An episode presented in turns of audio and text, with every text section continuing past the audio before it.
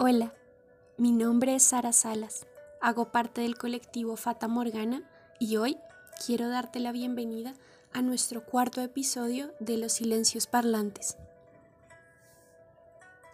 En esta oportunidad exploraremos otra herramienta útil.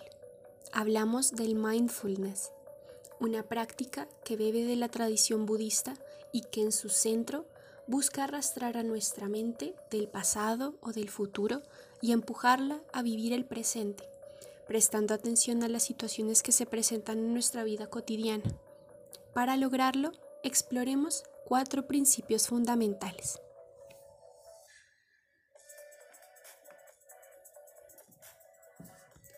Primero, cuando nos encontremos viajando en el tiempo e identifiquemos la necesidad de regresar al presente, Describamos aquello que está a nuestro alrededor a través de una exploración sensorial. ¿Qué estoy viendo? ¿Qué estoy escuchando? ¿Qué estoy saboreando? ¿Cómo se siente aquello que estoy palpando? Esta descripción debe hacerse dejando por fuera todo juicio de valor. Ese será nuestro segundo principio.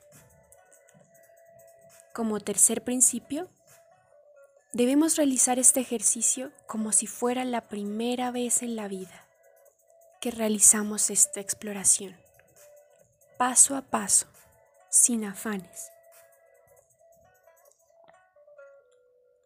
Nuestro cuarto principio es el principio del caos.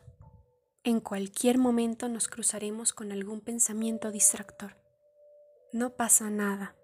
Dejémoslo ir de forma amable y regresemos a explorar y descubrir aquello frente a nosotros. Recordemos que este es un proceso de aprendizaje. A algunos nos toma tiempo adaptarnos a mantener la mente en el presente, por lo que podemos empezar prestando atención a la sensación del aire entrando por la nariz cuando inhalamos, nuestros pulmones llenos, el aire que va saliendo por nuestra boca cuando exhalamos, Seguro que cuando estemos realizando este ejercicio vendrán muchos pensamientos diferentes a nuestra mente, algunos no muy agradables, pero intentemos no juzgarlos.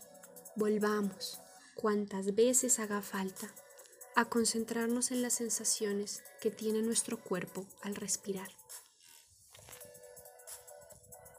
Cuando estemos comiendo, por ejemplo, describamos en nuestra mente el plato que estamos a punto de degustar ¿De qué color es? ¿A qué otro plato se parece? ¿Qué textura tienen los alimentos? ¿Qué temperatura? ¿Qué sabores e ingredientes podemos identificar? También podemos hacer este ejercicio al regar nuestras plantas, mientras trabajamos, al caminar, al cepillarnos los dientes o peinarnos, incluso cuando estemos tomando una ducha. Sintamos cómo caen las gotas de agua en nuestra piel, el jabón que se desliza.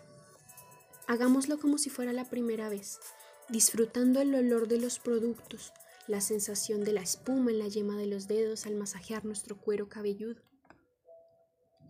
Prestar atención plena a lo que nos está sucediendo en el presente, tener espacios de calma, vivir sin prisa, disfrutar las experiencias del día a día puede ayudarnos a mejorar la atención y la concentración.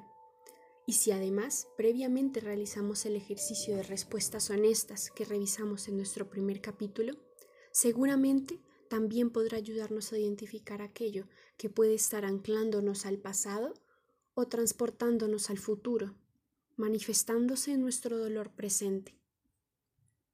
Te invito a practicar este ejercicio de a pocos hasta que lo vuelvas parte de tu vida.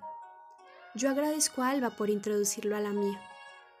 Espero que te haya gustado este episodio y que este ejercicio pueda servirte para traer algo de paz a tu vida.